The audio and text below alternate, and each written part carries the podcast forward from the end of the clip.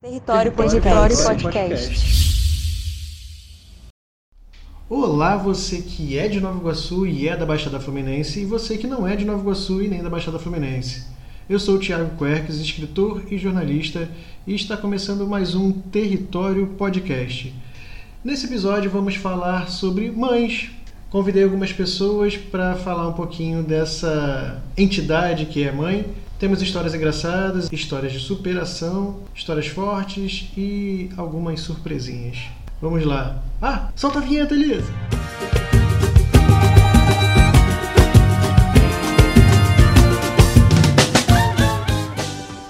Vou conversar agora com a Francisca França. E no episódio de hoje ela vai contar um pouquinho da dinâmica dela, da experiência dela como mãe. Na maior parte do tempo, mãe solo, de três filhos, é, ela vai contar algumas histórias pra gente. França, bem-vinda. Fica à vontade, pode contar a história que você quiser. É, para mim, criar meus filhos sozinha, como eu falei, né, eu trabalhava com vendas, né? Aí, como eu fui, assim, ganhando uma freguesia boa, aí eu precisava de um carro, né? Aí eu falei com meu marido que ele viesse mais cedo pra gente, pra autoescola, né? Pra porque para mim entrar num carro, ficar num carro com um homem sozinho. Aí ele disse que não, que não ia, que sempre discordava daquilo que eu, que eu queria, né? E você não podia, na verdade você não podia ter muitas vontades, né? É. Aí eu peguei meus fi, minhas filhas, levei e fui fazer aula de autoescola. Como né? é que era nessa época? Era só fazer uma aula e pegava a carteira? Como é que era? Não, não, era igual hoje, fazia. Só tinha um pouco, só tinha um, umas coisas diferentes, mas era ao mesmo tempo, demorava. É, era, tinha que, que fazer o treinamento direitinho. Uhum. Quando eu já tivesse pronta, apta a tirar a carteira de motorista, aí eu ia fazer a prova, era igual agora. Ah, beleza. Né? Aí eu tirei minha carteira de motorista, aí veio a separação, né? Eu fiquei com meus filhos sozinha. Aí eu comecei, né, a, a ganhar aquela freguesia, vendia nas secretarias, como eu falei, escola, secretaria. Sempre as pessoas gostaram muito de mim, me ajudava a vender. Ficava o dia todo na rua, né? É, ficava o dia todo na rua. E as crianças em casa, ficavam sozinhas? Aí já, já, já eram jovens e eu botei uma pessoa, uma empregada, ah, tá. para fazer as coisas para gente, fazer meu trabalho. Entendi. E você lembra de alguma história com, a, com ele, com seus filhos, assim? Alguma história em casa que possa contar? Ah, eu sempre fiz assim, queria que fosse assim e foi quer dizer, eu exigia que fosse assim. Que eu acho que a, a família tem que conversar, tem que dialogar, é, os pais, né? A... Então, de manhã cedo a gente, eu ia, elas iam para a escola e eu ia trabalhar. A gente tomava café juntos, aí já combinava ali, falava o que, que ia fazer durante o dia.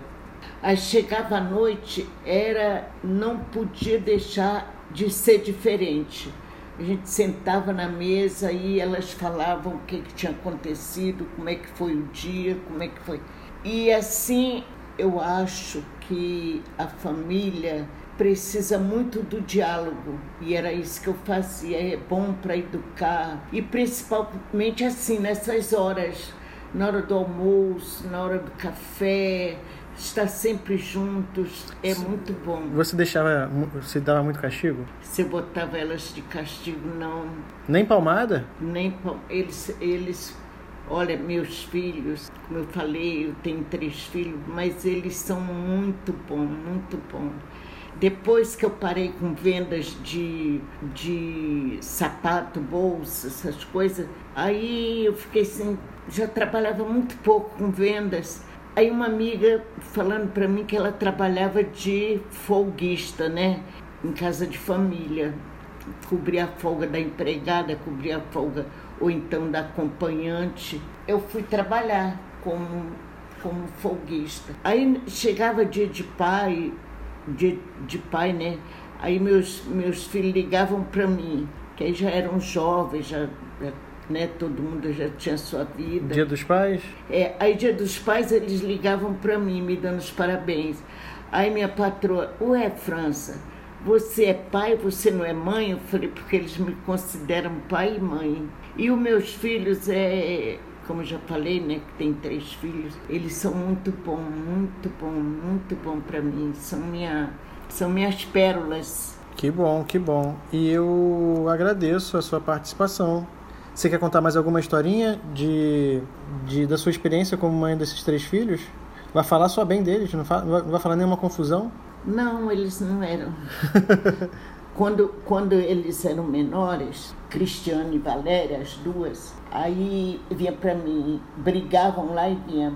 A Cristiane chamava a Valéria de Lerinha e a, Le, e a Valéria chamava a Cristiane de Ninha. Aí, mãe, a Ninha fez isso. Não, foi a Lerinha. Aí eu falava, olha, você se procura se entender, porque se eu fosse bater na Ninha, eu podia estar, tá, né? É, tá errada. Sendo injusta. Injusta. Aí eu falei, olha, aí quando chegar, quando chegar a terceira vez, se vocês continuarem assim, vocês vão apanhar. Aí, passado o tempo e tal, vinha a terceira vez. Foi a Ninha, não, foi a Lerinha. Se abraça. Botava as duas abraçadas, pegava o chinelo, batia nelas, elas. Agora dá um beijo. Aí tinha que uma beijar a outra no rosto. Aí elas disse que dava vontade de dar uma mordida. Mas ela, aí elas ficavam chorando, eu nunca gostei de bater, não. Elas ficavam chorando, aí eu chorava, saía dali e ia chorar também. Então eu vou contar uma historinha, já que todo mundo conta história, né? É porque você, você educava assim seus filhos e a Ninha, que você está falando que é a Cristiane, é a minha mãe. E aí ela fazia isso comigo com meu irmão também. ela, ela, ela, ela botava a gente abraçado e sentava a chinelada. Só que chegou no momento que a gente já não sentia dor, nada. Ela batia tal, até que é, até que eu lembro de um dia falar que não estava doendo. E aí ela batia mais forte. Mas pra, pra, pra gente se livrar daquilo, eu fingia que tava chorando e fingia que tava doendo. para passar rápido. Ah, tá. Ah, aí, aí, tipo, quando ela tava, tava de costas e tal, eu ficava assim. Ah, tá. Ah, e fazia meio uns gemidos assim, como se estivesse doendo, para parar mesmo. Mas só que o que eu me perguntava quando era jovem, ela falava assim, e ela falava exatamente assim. É, ela batia, batia, batia, depois ela começava a chorar e ficava assim: Eu tô batendo em vocês, tô batendo em vocês porque eu amo. E aí e ela chorava muito mais que, que eu e meu irmão. Chorava muito, muito, muito. E eu ficava assim, cara, mas se ela tá batendo e depois chora, é só não bater. é, a cabeça de, cabeça de criança, né? É, é isso aí mesmo. Fala mesmo. É, gente, ela gosta de contar, então ela vai contar mais uma. Pode falar. É porque isso, a minha mãe fazia isso com a gente. Ah, de geração para geração. Já, é, minha mãe fazia isso. E minha mãe era é, também, ela ficava sofrida porque tinha batido na gente. então tá bom. Aí é isso, né? Muito obrigado. Território, Território Podcast. Podcast. Então, curtiram a conversa que eu tive com minha avó? Dona França é demais, ela gosta de falar muito. Se deixar, ela vai contar muita história. Não à toa a gente gravou vários episódios. E foi ela, inclusive, a inspiração para que eu gravasse um podcast ouvindo histórias das pessoas. Acredito que a gente gosta de ouvir bastante e ela é uma das melhores contadoras que eu conheço. O próximo convidado do Território Podcast é uma convidada, é a produtora cultural e radialista Claudina Oliveira. Vamos à história da Claudina. Oi, pessoal do Território Podcast. Oi, Tiago! Que alegria participar do seu projeto. Bem, para quem não me conhece, sou Claudina Oliveira, atriz e produtora cultural. Antes de me enveredar na carreira de produção artística, Sou mãe de três seres fantásticos: Stephanie, Yuri e Eric. Eu queria ter seis filhos, a exemplo da minha mãe. Porém, com a pressão das dificuldades da sobrevivência da vida, tive que fechar a fábrica de humanos assim que o Eric nasceu. Mas durante o namoro, o noivado e as muitas conversas que eu tinha com o Reginaldo, pai dos meus filhos, eu sentia maior orgulho pela base de conhecimento no ensino fundamental e médio que ele obteve ao estudar na escola do bairro que ele morava e bairro esse que eu vim morar depois que eu casei. Então decidimos que nossos filhos iriam estudar lá nessa escola Faríamos todo o possível para que as crianças obtivessem o melhor ensino e assim ingressarem num nível superior com maior facilidade. Afinal, o slogan da escola falava de excelência na qualidade de ensino. Mas olha, eu, com esse espírito shakespeariano, brechtiano, stanislavskiano, pá, pá, pá, pá, logo, logo percebi que seria uma jornada bem complexa, né? Pois além de, de a escola ter uma, uma rotina disciplinar bem rígida no sentido de costumes tradicionais, era formada também por pais que, que me pareciam ostentar o nível socioeconômico de modo que, que me fazia sentir bem aquém, bem aquém daquela, daquela coisa toda ali. Para ilustrar, a grande maioria dos alunos chegavam de carro e nós íamos de bicicleta. E a bicicleta nem bonita era. E uma das regras da escola escola exigia que todos os alunos fossem com uniformes impecáveis. O tênis tinha que ser branco, mas não podia sequer um detalhe azul ou rosa. Tinha que ser totalmente branco. Eram rigores que a minha alma irreverente tinha muita dificuldade de adaptação. Era muita pressão para mim. Atraso gerava reprimenda. Uniforme rigorosamente impecável todo santo dia. Livros e cadernos encapados com a mesma estampa e fita durex. Três resmas de papel ofício por aluno. Tinha dias que me subia um sentimento de inconformismo, sentimento de raiva, de um monte de coisa, mas só que baixava rapidinho, né? Porque não tínhamos uma segunda opção. Tinha que ser aquela escola. É a melhor escola do bairro, né? Uma das outras situações que me descabelavam eram as datas comemorativas. A escola comemorava quase todas, e isso requeria um esforço que sempre me desgastava. Afinal, eram três rebentos na mesma escola: Dia das Mães, Dia dos Pais, Dia da Avó, Dia do Outono, Verão, Dia da Primavera, Dia do Inverno, Dia da Água. Ah, e tudo tinha que ter a interação dos pais. Porém, era eu que precisava resolver a situação, né, produção? Afinal, o pai dos meus filhos trabalhava fora o dia inteiro. E quem resolvia? Eu. Então, no bailinho de carnaval, eu estava com a criatividade a mil. E o meu filho do meio, Yuri, viajou na minha proposta. Propus ele se fantasiar de múmia. Foi fácil, né? Eu tinha algumas ataduras e só tive que comprar uns rolos de esparadrapo. Caprichamos. Yuri ficou perfeitamente coberto de ataduras e esparadrapos. Coloquei ele na garupa e partimos nós para a escola classe A do meu bairro. para variar, eu estava atrasada, mas fui pedalando destemidamente nos cantinhos das ruas. Porém, em determinado trecho, quase chegando na escola, notei que os carros, ao passar por nós, reduziam a velocidade. E tanto o motorista como os caronas olhavam assustados para nós. Mas nós estávamos com pressa e, de princípio, não supus nada. Até que um carro parou e formou uma certa retenção de veículos atrás desse carro. Ao mesmo tempo que o carona, no caso, uma mulher, me interpelou: Senhora, senhora, a senhora está precisando de ajuda? Eu levei um baita susto. Não havia me dado conta de nada demais, inclusive estávamos felizes com o nosso nível de criatividade. Então retruquei de boas. Oi, oi, não, não estou precisando de ajuda, o que houve? Então ela falou: Não quer que levamos seu filho ao hospital? O que houve com ele? Ele está queimado? Pessoal, eu abri uma gargalhada de alívio. Olhei para o Yuri e ele rindo também. Não, senhora, ele está fantasiado para o bailinho de carnaval na escola ali na frente. Eu nem lembro da reação reação deles.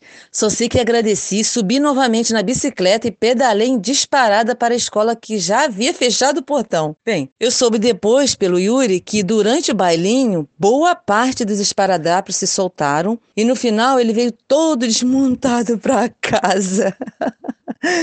Mas que ele foi a excentricidade daquele evento, isso foi sim, senhor. É, depois que passou, eu ria muito dessa agrura. Afinal, as mais ricas compravam fantasias de pirata, Homem-Aranha, Superman e ficava tudo bem. Mas nós, eu, mãe raiz, invento o figurino, monta a criança no último minuto do segundo tempo e ainda garante umas boas risadas de quem nunca imaginou algo tão criativo. Território Podcast. Podcast. Ai meu Deus do céu, imaginar essa criança de múmia, meu Deus do céu. A história da Claudina no início me fez recordar do meu período na escola. Eu estudei numa escola particular aqui no centro de Nova Iguaçu e era muito rígido também. Tinha que usar meia branca, tênis branco e não podia ter nada fora do, do lugar. Era uma rigidez quase militar e não era um colégio militar. E a gente se perguntava para que, para que isso tudo, né? Mas é a vida. Muito obrigado pela história da Claudina. E vamos agora uma história emocionante, que é a história da Sil, que por muito por acaso é uma professora e poeta da cidade de Nova Iguaçu, esposa do Modoa Matos. Muito, muito por acaso, quando ela foi gravar, ela recebeu a visita dos pais. O pai dela veio do Ceará e a mãe dela veio de El Salvador. E, nossa, que história legal. Vamos escutá-la. É bom ouvir histórias de nossos pais saber de suas meninices e estripulias. Assim, eles se tornam mais reais. Esse podcast é um relato de meus pais. Ela, uma determinada salvadorenha. Ele, um cearense arretado. Ambos vieram parar em Nova Iguaçu e dessa união eu nasci. Eu sou Sil, poeta iguaçuana, e estes são meus pais. Eu, João Oscar dos Santos, nasci no Ceará, na serra de Uruburetama, uma serra chamada, ou melhor, dizendo que foi no dia 5 de novembro de 1942. Chamava-se Serra Fresca pelo fato de dar tudo que era frutas, legumes, cana-de-açúcar, café e banana. Inclusive, meu avô tinha um engenho de fazer rapadura e o, a, esse engenho era movido por dois bois, chama-se canca de boi, para rodar o engenho para moer a cana. Dali é feita a rapadura e fazer o comercial delas na cidade de Itapipoca. E depois daquela, do nascimento nesse lugar, fui crescendo, mas não fiquei lá muito tempo. Mudamos para o, a parte que chama o Sertão, e praticamente foi lá que eu fiquei até os 11 anos de idade. Depois fui para Fortaleza morar com uma, uma prima. O marido dela era dono de uma fábrica de metalúrgica, oficina metalúrgica fabricação de bombas para puxar água de poço profundo. Depois da maioridade que eu servi o exército, eu vim embora para o Rio. E aqui é, o meu conhecimento em Nova Iguaçu aconteceu mais pelas minhas tias que moravam aqui.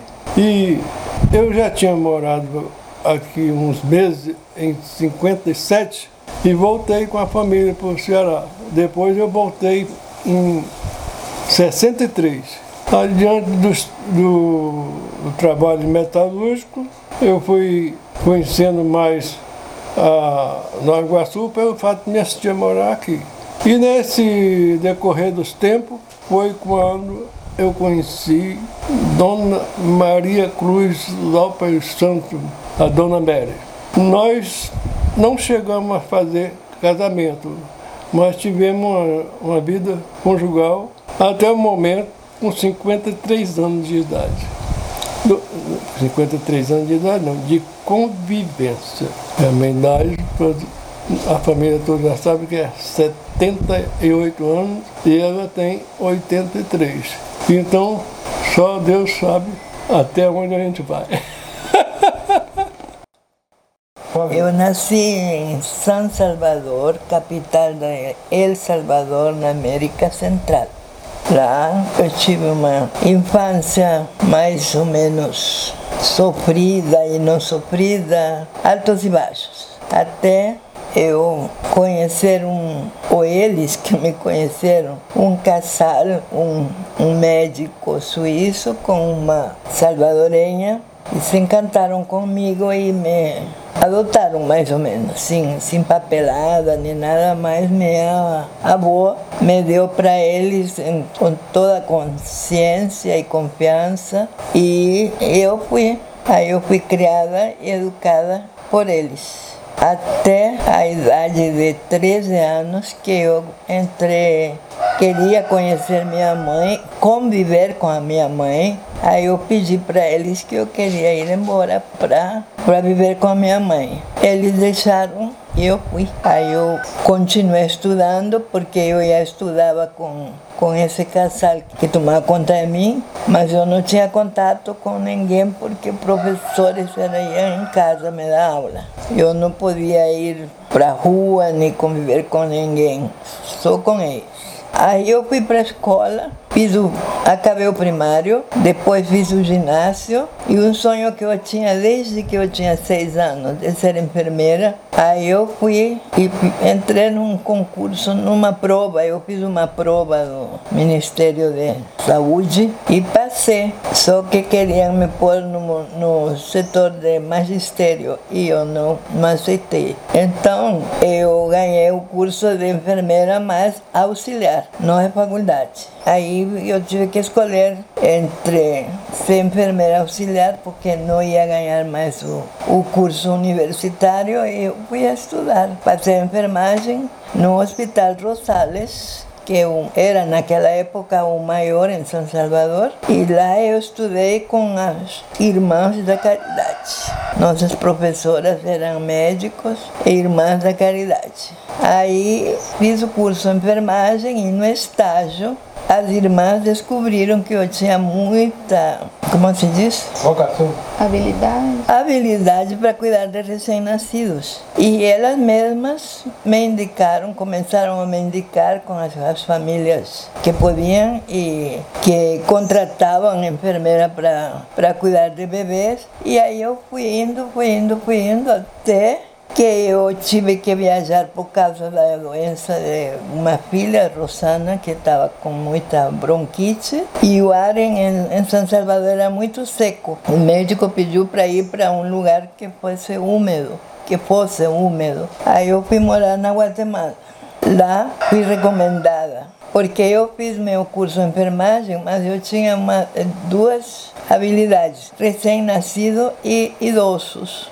Então eu fui cuidar uma senhora, fiquei com ela quase um ano, e antes de ela falecer, pediu para os filhos me, não me deixar desempregada, sino que ah, procurarem eles que tinham conhecimento com as pessoas da sociedade para me arrumar um emprego. E casualizou que o embaixador do Brasil estava recém-chegado na Guatemala e estava com a esposa grávida. Isso foi no mês de março. E o menininho nasceu em maio.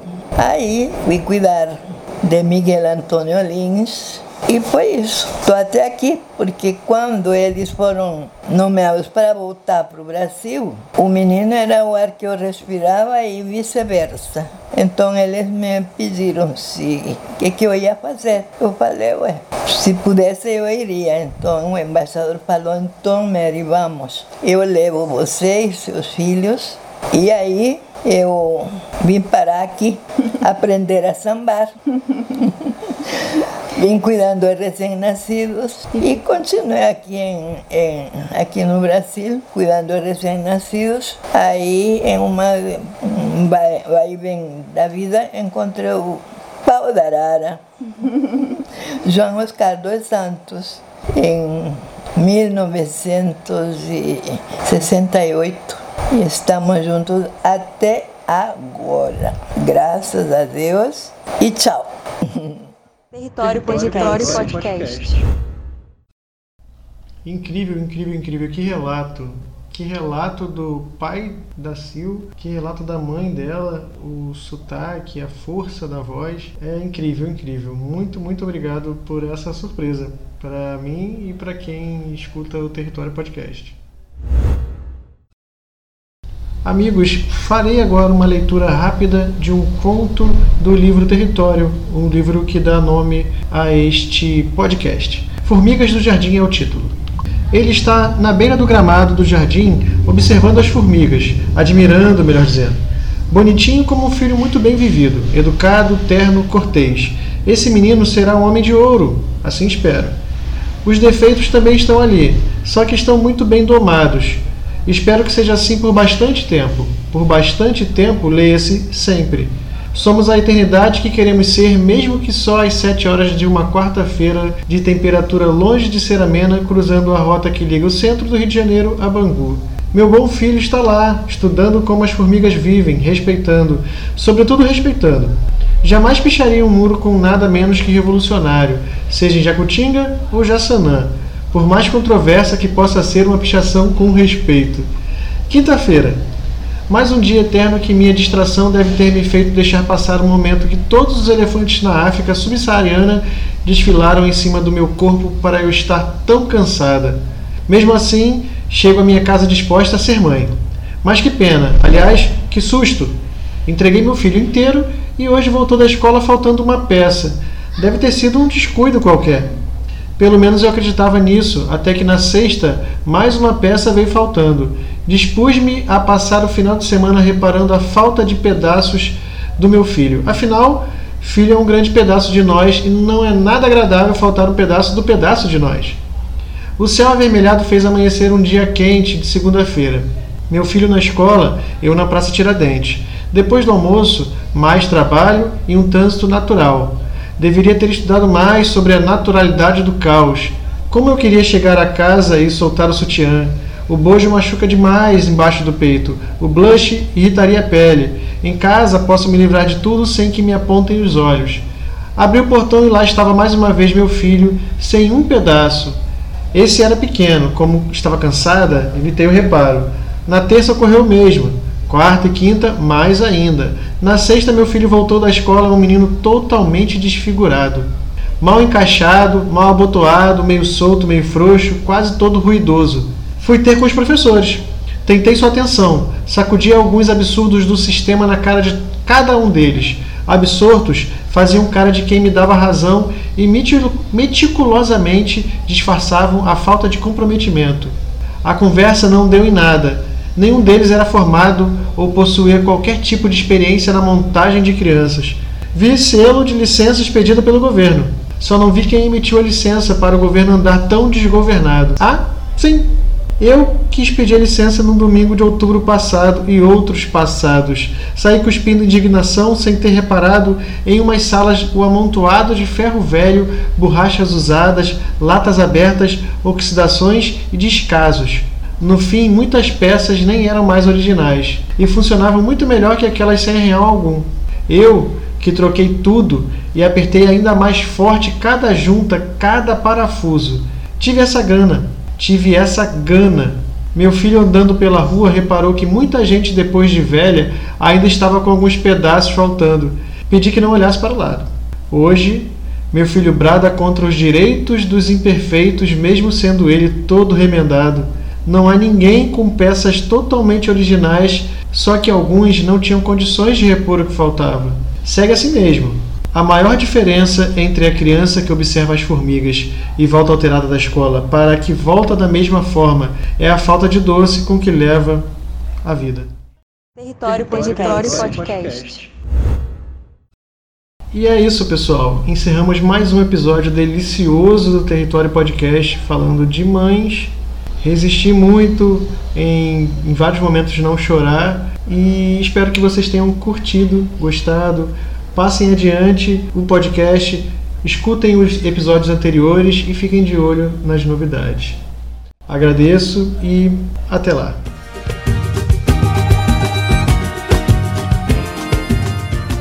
Este podcast foi viabilizado pelo incentivo da Lei Aldir Blanc, do Governo Federal, da Secretaria Especial de Cultura, da Prefeitura de Nova Iguaçu, da Secretaria Municipal de Cultura e da FENIG.